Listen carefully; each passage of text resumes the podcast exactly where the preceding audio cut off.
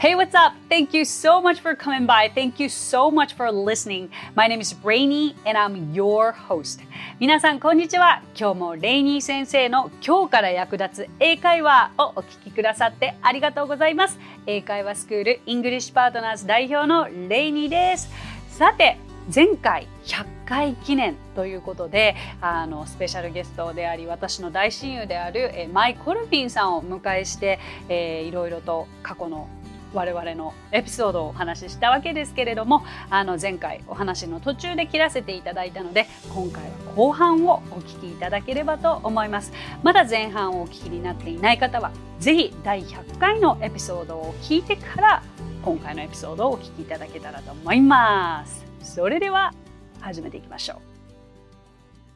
からなんか自分の気づいてないところでアメリカナイズされている自分が多分いて、はい、日本に帰ってきたら日本では受け入れられないっていうか、なんか、え、この人え？ってなることがあるんじゃないかみたいな心配があって、私、日本で住めるかなって、まあ、それ、それが心配です。えー、いやいや、これ、あれなんですよ。今、次の話題に行くのにちょうどつながるかなと思うんですけど、あの、舞さんはですね、えっ、ー、と、ニューヨークで女優をされていて、えー、専門は何でしたっけ、舞さん？専門は、あの、集中治療という専門で、まあ、あの、多臓器不全で生命の危機に瀕した患者さんらを、まあ、主にケアする科です。それって英語でちなみに何て言うんですか ?critical care。critical care。なるほど、なるほど。そうで、まあ、あの、専門としては呼吸器もやったので、はい、呼吸器と集中治療の専門医ではあるのですが、まあ、あの、今働いているのは、もう主に ICU とか、まあ、集中治療室ですとか、まあ、クリティカルケアのコンサルトといって、まあ、病棟に入院されている患者さんの容態が急変したときに、まあ、安定させるお手伝いをするとか、そういったことをしています。あの、もう行っていることがもう想像ができないぐらいもう過酷だし、すごいことだと思うんですが、それを英語で全部やっているんですよね。そうですね。でもただ、私、英語でしか逆にやったことがないので、医学の勉強を。日本で同じことをしろって言われても、多分、ちょっとうまく逆に説明できないのかもしれません。うんなるほど、なるほど。で、えっと、これまさにこうタイムリーと言いますか、もうマイさんはニューヨークに住んでいたので、えーと、このコロナが始まった時ですよね。もうまさにニューヨークが最初ってものすごい患者数だったじゃないですか。はい、あの時の本当にニューヨークのど真ん中で、えーと、重症患者の方たちのケアをされてたのが前だったんですよね。そうですね。あのー、やっぱりそこでいろいろ体感したこと、経験したことがきっかけで今に至るかと思うんですけれども、その時からの流れと今に至って、こう、なんで今、こう、日本にちょっと帰ってきてるかも含めてお話聞いてもいいですか？はい。まあ、皆さんご存知の通り、新型コロナの第一波がニューヨークを襲ったのは、まあ、去年2020年の3月で、で、ピーク時はね、ニューヨーク州だけで1日の死者が700人を超える日も、死者ですよ。あの、が700人を超える日もあって、で、まあ、病院、そしてまあ、街全体が本当に一時、麻痺状態になりました。で、あの、まあ、自分自身が集中治療の専門医ということもあって、まあ、最前線でコロナと向き合うことになったのですが、まあ、最初の頃とはね、そのコロナ、新型コロナが一体どういうものなのかという情報すらもほぼないままに、第一波に突入したので、もう本当すべてが手探りだったんですね。で、その中にも毎日本当に大勢の患者さんが運ばれて、うちの IM もキャパシティをまあすごい短期間で3倍にまで増やして、でもオペもすべてストップ、手術室もすべて ICU に変えて、会議室も病棟に変えてっていう状態で対応したにもかかわらず、それでも足りない。で、まあ、自分がかかったらどうしようとかね、考えなかったわけじゃないんですけど、考えてもまあ誰かがやらなきゃいけないし、まあ、それは集中治療医としての、まあ、使命というか、医師の使命というかね、自分の目の前の患者さんを救えるように最善を尽くす。まあ、そのことに、まあ、集中するようにしていて。ただ、まあ、自分の中で一番、まあ、辛かったのは、まあ、その家に帰って自分の夫とか子供とか、まあ、ハグすることもできない状態で、まあ、家に帰って、まあ、自分がね、かかってるかもしれないので、で、まあ、すぐにはわからないので、でも、もう本当にお風呂に直行して、出てきてもマスクつけて、ある程度の距離を置いて、まあ、関わるっていう感じだったので、やっぱり子供たちも理解はしてるようで理解はやっぱりちょっとできてない。なんでママ、ね、自分と一緒に寝てくれないのとか。で、当時は2人お子さんがいて、何歳と何歳でしたっけ？えっ、と、当時は去年の段階では4歳と2歳で、で、一番下の子は、そう、妊娠してて、あの、コロナ第一波、そう、妊娠4ヶ月、そうですね、妊娠4ヶ月か5ヶ月か、まあそんなぐらいでしたね。なんかその、わからないですけど、一般的な考えとかだったら、妊娠中で、そんなもうコロナの最前線でやるっていうこと自体考えられないって思っちゃうんですよ、一般人の私としては。ましてや、もうコロナがどういうふうにこう赤ちゃんに影響するかもわからない状態だったじゃないですか、当時。よく続けましたね。まあなんか母として自分のお腹の子供を絶対に何としてでも守らなきゃいけないっていうのはあって、だからもうそのためには自分が何としてでもかからないようにっていうのはあって、そのまあ PPE って言って、そのまあ防護服とかを、あの脱ぎ着するときにはまあすごい気をつけたり、ブレイクルームっていうまああの、まあ、あの、看護師とか医者とかが、まあ、ちょっと休憩する部屋とかでも必ずマスクを外さないようにしていましたし、もう駐車場から駐車場までは基本マスクを外さないような状態で、まあ、自分のオフィスにいる時だけ、まあ、水分補給とかでマスクを取ることがあったけど、まあ、そんな感じで、あのそうですね、妊娠してたので、まあ、それは心配でしたけども、人手が足りなかったんですよ。もう本当に他の州からもうヘルプに来てもらっても足りないし、うん、うちの同僚でもまあ実際3分の1ぐらいコロナにかかって、で、まあコロナに1回かかるとまあね、一線からちょっとあの離れて休まないといけない期間とかもあって、それでまあもともと少ない人でで3倍のまあキャパシティを回して、まあ他の科の先生をトレーニングしつつ一緒にまあ重症患者さんを見るっていうような状態だったので、私が、まあ、あのね、妊娠しててかかるかもしれないのでと言って、まあ、休める状況ではなくて。あのー、当時のことってもう、と、それがどのぐらいの期間続いたんですか？で、まあ、第一波は、もう本当に去る時もある人のように去っていったんですけど、あの、3月中旬に、まあ、3月11日だったかな？に2人の患者さんが、あの、はい、あの、入院してきて、で、4月中旬のピーク値で、うちの病院、まあ、1900人程度の入院者が、入院患者さんが、あの、いて、でもまあ5月のもう中旬頃にはもうそれがほとんど完全になくなるぐらいな、完全にではないですけど、もう本当にすごい劇的に減る状態で、もう、あの、まあ、ほん1ヶ月半、2ヶ月がもう本当に修羅場というか。覚えてます？その時期。その時期の。もうね、今振り返ると本当に不思議なことで、うん、なんだろう。あのぼ、ぼんやりって言ったらおかしいです。ところどころすごい覚えてる患者さんとか、うん、ああ、あの時こうすればっていうのはすごいあるんですけど、うん、その、あのもう本当1ヶ月間、2ヶ月間っていうのはもうあっという間すぎて振り返ると、なんかあんなこと本当にあったのかみたいな、なんか夢、夢っていうかね、なんか、本当にあんなことあったんだみたいな感じで不思議な感じです。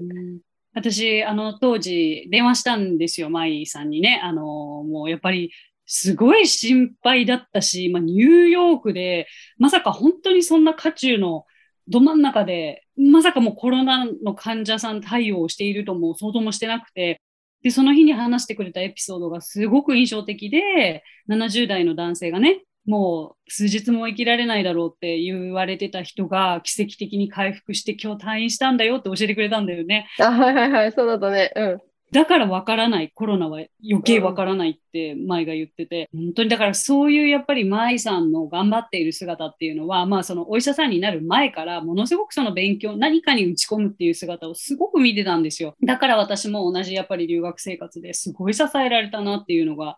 ありました。そうだったね。あの時私、自分のオフィスでレーナと電話してね、うん、超泣いてたの覚えてる。もうなんか、辛すぎて。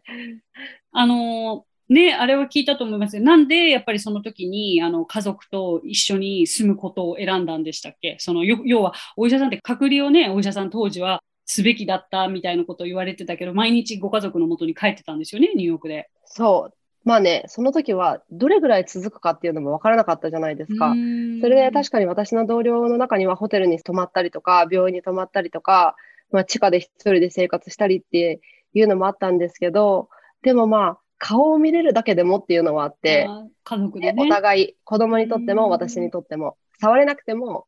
ハグできなくても、まあ同じ空間に、まあ、入れるだけでもっていうのはあって、まあ、す私はまあマスクしてすごい気をつけてるようには、あのーしてたんですけど、難しいですよね。その何が正解っていうのは、その、わからないっていうか。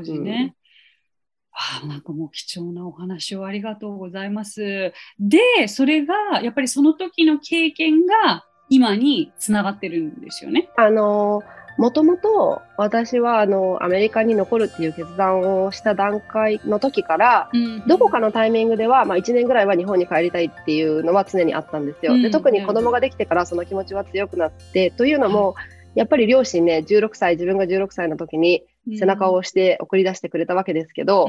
今自分が親になると、その、よくあの時送り出してくれたなって思うんですよ。思いますよね、本当にね。そう。ねえ。なんかあの、私が16で行ったことでね、多分その、できなかったこととか、一緒にやりたかったこととか、できなかったこともあると思うし、それにまあ、あと、孫との時間をうん、やっぱりもうちょっと過ごさせてあげないとっていうのがあって、それでどこかのタイミングでわっと思っていた矢先に、あの、夫の転勤が決まって、ニューヨークからシアトルに引っ越すということが決まったので、あ、もうこれは多分このコロナもあり、まあそう、なんかすごい頑張った、ご褒美って言ったらおかしいですけど、なんかタイミング的に何かなんか、まあ、なんか meant to be って感じ、うん meant to be 意味があってってことですね。うん。と、私はそれを受け取って、じゃあこのタイミングで、あの、まあ、キャリアの面から考えたら少し a little bit risky のところもあったけれど、まあ自分の人生の中のプライオリティって考えたときに、やっぱり仕事だけではなくて、その家族との時間ですとか、で、まあ90歳になる祖母がまだね、健在なんですけど、うんと、まあ、過ごせる時間っていうのも、まあ、限られているっていうのは分かっていたので、まあ、このチャンスを生かして日本に帰ろうと思って、で、決断して帰ってきて、今は、まあ、あの、数回アメリカに帰って仕事はするんですけど、でもまあ、一応、あの、日本にいる間は専業主婦という形で、へえ、舞が専業主婦。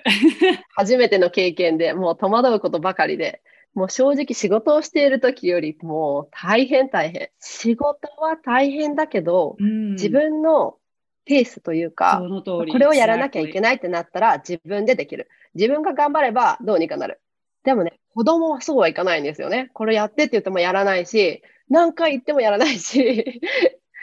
でもそのペースも狂う。でも怒らないようにね、温厚な母でありたいと思いながらも3人もいるといつももう怒ってばっかりでもう毎日、ああ、もうこの時はああすればよかったってもうこう、もう日に日に勉強というか反省。専業主婦すごいですよ、本当に。すごいですよ。気づけばもうご飯作ってますよね。そう。時に大変でもそれは自分が選んだことで、でもまあこういう機会が、こういうチャンスがあって本当に良かったと思いました。こういうね、もう、what a experience でしょ？what もう experience。うん、本当これはにその通り。最高のギフトですよね。本当にいろいろ経験していく中ですごいですね、1年で。ニューヨークの最前線でこう仕事をしていたところから今実家でこう専業主婦。そしてじゃあ next year? Are you going back to Seattle? probably like in August, August う probably. じゃあ次はシアトルでの、またそこではお医者さんをされるんですね。そうです。今、あの、actually applying. Applying 探してる。うん。あ、病院を。うん、次の病院を。なるほど。じゃあちょっとあの次の話題に移りたいのですが、あとこのリスナーの方もすごく気になってると思うんですよ。舞さんのお子さんへのこう言語ルール。言葉をどういうふうに、まあ、お母さんが日本人でお父さんがアメリカ人で、まあ、おそらくアメリカで生活してるから The English comes first 英語があのファーストランゲージ母国語になるのかなとは思うんですけどどうどうしてますか？日本語と英語のバランス。えっと、まあ、基本的に私は子供たちに日本語で話すようにしていて、それで、あの、本当はね、私も英語喋れないぐらいの勢いで日本語を喋った方が、子供は向こうでバイリンガルに育てるにはいいとは言われるんですけど、といってもうちの夫は全く日本語を話せないので、となると、まあ、そのみんなでコミュニケーションを取るとなった時に、なんか私が子供に日本語で話したら、まあ夫は何喋ってるかわからないし、家族で会話をしようとすると、やっぱり英語にざるをせな得ないなるほど、なるほど。ので、まあ仕方ないので、仕方ないというか、まあ英語で話すこともあるのですが、まあ子供と1対1の時はなるべく自分は日本語で話しかけるようにして、でやっぱりね、学校とかに行くと、あの、学校の影響ってすごく大きくて、その子供たちってやっぱり子供たち同士話したいっていう気持ちがすごく強いので、あの、その言葉になってしまうんですよね。それで、あの、実は私は仕事しながら、あの、子供が、あの、こうやって育てられているのも、まあ、シッターさんとかオペアの方に助けられているからであって、で、あの、実はまあに、あの、オペアの住み込みの、あの、シッターさんなんですけど。オペアってごめんなさい。多分ね、日本、私も含めあまり馴染みがないので、ちょっと教えてもらいますあの、オペア制度っていうのがあって、あの、アメリカの国がやってる制度で、あの、ビザがもらえるんですけど、16から26歳の子で、で、まあ、あの、子供のお世話をしたりすることに興味があって、海外に住んでみたいと思っている人が、まあ、対象で、で、基本、まあ、ホームステイをして、家賃と食費は、まあ、すべて免除、うん、払わなくてよくて、まあ、一部屋自分でもらえて、で、その代わりに45時間分、チャイルドケアをお手伝いします、みたいなシステムで。それで、まあ、あの、子供が3人になってからは、私実は、まあ、2人、日本人のオペアの子がうちに来て住んでるんです、一緒に。すごい、じゃルームメイトみたいになってるんだ、日本人同士で。そうなんです。へえ、how's that? どんな生活なんだろう。でもね、あの、ヘルプがないと私の生活成り立たないので、仕事をまあね、あの復帰するのも不可能だったので、すごいもう本当に助けられていて、でね、こうやって日本に帰ってきて専業主婦になると、まあ、どれだけ自分が助けられていたかっていうのをすごい実感するわけなんですけど、あの、まあ、なるべく家での、あの、まあ、言葉は日本語でと思っていたので、まあ、そういう日本人のシッターさんの方を雇ったりとか、まあ、自分自身が日本語を話すのと、あとまあ簡単にね、日本と電話ができるような時代になりましたので、自分の両親となるべくまあ、ズームで話したりとか、そういうので、まあ、日本語と関わる機会をなるべく増やすようにはしています。でもちなみに今1年日本に住むわけで、はい、お子さんたちは日本の幼稚園ですよね。そうなんです。で、あの、やっぱりね、言語って、その、好き嫌いとか、うん、ちょっとその耳、得意不得意ではないけど、なんかその、なんだろうな、っていうのがあって、同じように3人育ててるんですけど、上の子は日本に来た段階でほとんど日本語話せなかったんですよ。なるほど。うん、でも、真ん中の女の子は結構日本語話せたんですよ。おお、え、面白い。そう。それで日本の幼稚園にポンと入れて、上の子も話せない状態で入ったんですけど、子供はね、やっぱりね、適応力がすごいあって、もう話したい、話したい、話したいっていうのが、もうすごいあるので、もう間違ってようが、もうなんだろうか、もうとりあえず話して、でも今では普通に、もう本当に来て3ヶ月しか経ってないですけど、日本語で全部会話してますし、真ん中の子ね、でもね、英語が話したくなくなっちゃって、今度。で、毎日ね、あの、 Daddy と電話してフェイスタイムするんですけど、なんか、いつ頃からか、ここ1ヶ月ぐらい、 Daddy に日本語で話すようになって、へえ、面白い。 Daddy は、なんか、talk to me in English とか言っても、日本語で話し続けるんですよ。 Daddy が、エヴァが言ってることがわかんない。でも年齢もあるのかもしれないし、女の子っていうこともあるのかもしれないし、だから環境が変わると英語しか話せなかったけど、まあ今の年齢だったらもう逆にここからずっと日本だとしたら英語忘れて日本語だけにもなる可能性もあるってことですよね。そうなんですよ。面白いな。そのね、アメリカにいてどうやって日本語を教える環境を作るかとか、あの、日本にいてどうやってその英語をね、あの、身近に感じられる環境を作るかっていうのは、その、すごい難しいことではあるんですけど、まあ、日頃の生活の中からなるべく触れる、その、まあ、音楽だったりとか、その、まあ、夜のストーリータイムを英語でやるだけとかでもいいですし、まあ、その、ね、なるべく英語に関わる、楽しく関われる。そっかそっか。お子さんをお持ちのこのリスナーの方に、今これはアドバイスですよね。そうですね。うん。そっかそっか。いや、だから私は逆ですよね。日本にいながらにして、どうやってうちの娘をやっぱり日本の学校とかに行かせながら、なるべくこうバイリンガルに近く英語を話せるようにしていけるかっていうことで、私も本当に全く同じです。なんか、基本的に2人でいるときは英語で声かけるように努力はしてるけど、やっぱり子供大きくなればなるほど、注意すべきことだったり、叱らなくてはいけないことだったりとか、なんかいろいろ増えると日本語になっちゃったりとか、まあ、家族の中では日本語だったりとかっていうことで、リスニングはとても鍛えられているけど、思っているほどアウトプットができない、話すことができてないなっていうのがあって、まあ、課題ですね。課題だね、お互いこれは。そうだね。でも多分それはまあ、今1歳児を見てると思うのは、彼、あの1歳児話せないですけど、日本語結構理解してて、で、多分まあ言語習得のプロセスは誰もが通る道なのかなと、その理解はできるけど、アウトプットがまだうまくできないっていうのは、はいはいはいうんその誰もが通る道で、まあ、frustrated? の時も、大人になってからそれを経験すると、すごいフラッシュレットじゃないですか。話したいのに話せないみたいな。でもまあ子供はまあそれが当たり前で、に通る道なので、まあ、あの、まあそれがでも話せるようになる第一歩じゃないですか。わかるとか、そのね、理解できるっていうのは。だからまあ、そんな焦らずにね、あの、あの、インプット、インプットを続けたら、いつかアウトプットできる時が来るようになる気がします。なんかあの日本にいながらにして、例えばお母様もそこまで英語がまだ話すことができない、だけどお子さんに英語に触れてほしいっていう場合に、なんか簡単なアドバイスやおすすめのなんか見るものとかあったりします？なんだろう、あの、やっぱり音楽、英語の音楽は触れやすいのかなと、それは結構なんかリズム感があったりするのもあるし、まあその英語の音楽聴きながら一緒に踊ったりとか、まあそうだね。それが一番なんか英語に触れる？身近に触れる？なんかあんまりやっぱり英語、英語、英語って言うと子供もなんか、なんかえってちょっとなっちゃうかもしれないので、お母さんがやっぱりた一番に楽しんでないとダメだと思うんですよ。その、何でも子供って大人の真似をしたがるじゃないですか。そうですね。だから大人が英語を楽しんでるとか、うん大人が、あ、ママがこれ聞いてなんかすごい楽しそうみたいな。だったら多分子供も乗ってくると思うので、なんか子供のために聞かせるとかじゃなくて、だといいんだと思います。うーんそっか。まずは自分のため。まずは自分が楽しいからそれをお子さんにシェアしたい。その気持ちですよね。そう、それを多分汲み取ってくれると思います。いや、いい。根本的に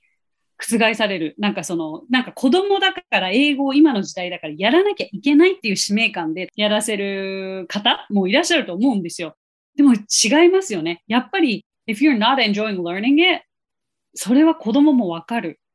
ね。それはそう、子供も感じるんですよ。これ楽しくないことだからなんで、なんで自分もやらなきゃいけないのみたいなさ。確かに。でもやりなさいって言ったらもうこれ。でもやりなさいで、なじゃあや宿題、宿題と一緒ですよね、それは。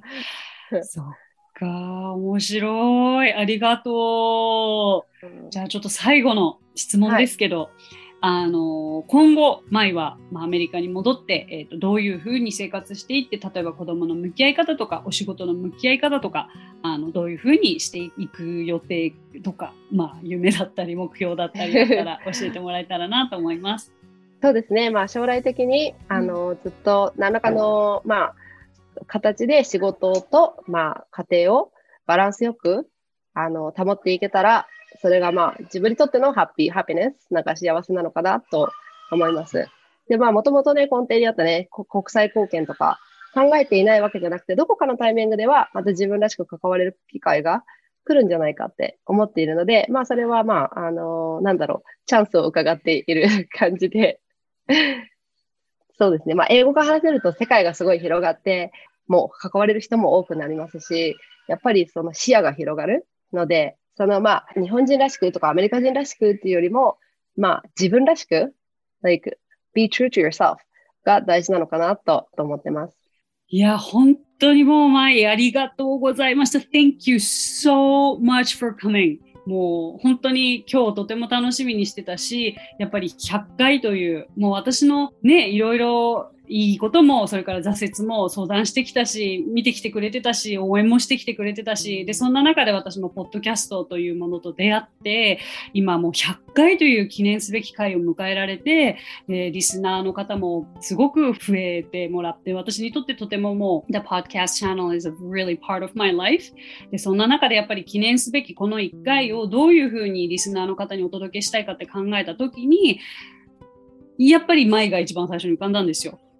うん。だから今日は素敵なエピソード、素敵なお話を聞かせてくれてありがとうございました。こそありがとうございました。もう絶対リスナーの方たちにもう響くものはすごくあったと思うし、あの、これからも舞のことを応援みんなしてくれるはず。ね 何かあれですか？あの、発信しているものはあったりするの？ブログとか SNS とか。特に何もしてないですね。うんそっかそっか。なかなかね、そんな経験している人いないから、発信してたらみんな見たいと思うけどな。ね、いずれはね、それもちょっと考え出してる。ん。や本当にこの1年もまた貴重なね今後の前の人生にとっての財産になると思うしあのご家族とねこうそばに入れることだってねこうなかなかないことだと思うからもう存分に子育てと親孝行を楽しんでね日本の生活を楽しんでまた元気にアメリカに戻って新たなキャリアをシアトルでスタートさせてもらえたらと思いますしあの日本いる間に会いましょうね。ぜひぜひ。はい。じゃあ今日は第100回目のレイニー先生の今日から役立つ英会話、えー、スペシャルゲスト、マイク・ハルビンさんでした。Thank you, マイ Thank you so much. はい、ということで今回は100回記念のエピソードをお届けいたしました。えー、まあ、100回約2年ですね。あの始めた当初はこう一体ポッドキャストこの番組がどういうふうにリスナーの方に届くかということさえも想像さえもできなかったんですけれどもあのとにかく自分の正直な気持ちだったり英語に対する思いをあの伝え続けていった結果リスナーの方からはかゆいところに手が届く番組というお言葉までいただくようになりましたしなんかすごく聞いてくださって分かりやすいとかあもう本当にレイニー先生のエピソードを聞いてうなずくことばっかりって言ってもらえるとあの自分が経験してきた挫折だったりとかあのいろんな経験も全て意味がある Everything happens for a reason と思えました、えー、まだまだこれからもあの自分の英語に対する思いであったり経験だったり、えっと、英語を学習していく人たちにとって何か役立つものモチベーションにつながるもの明日のちょっとしたウキウキすることであったり明日が少しでも豊かになるような情報をこの番組を通してお届けし続けられたらと思っていますので今後ともこのレイニー先生の今日から役立つ英会話よろしくお願いいたします。So, thank you so much for coming by. Thank you so much for listening. I will see you guys next Friday. 今日もレイニー先生の今日から役立つ英会話をお聞きくださってありがとうございます。皆様とはまた来週金曜日にお目にかかりましょう。So till then, bye!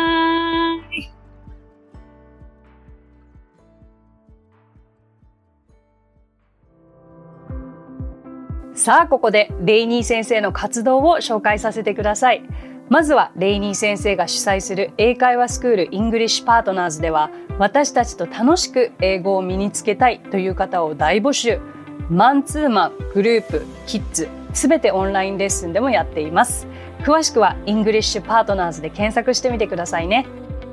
その他1分で見る英語辞書動画あれこれイングリッシュや毎週水曜日22時より YouTube ライブにて生英会話レッスンなども行っています。ぜひそちらの方もチェックしてみてください。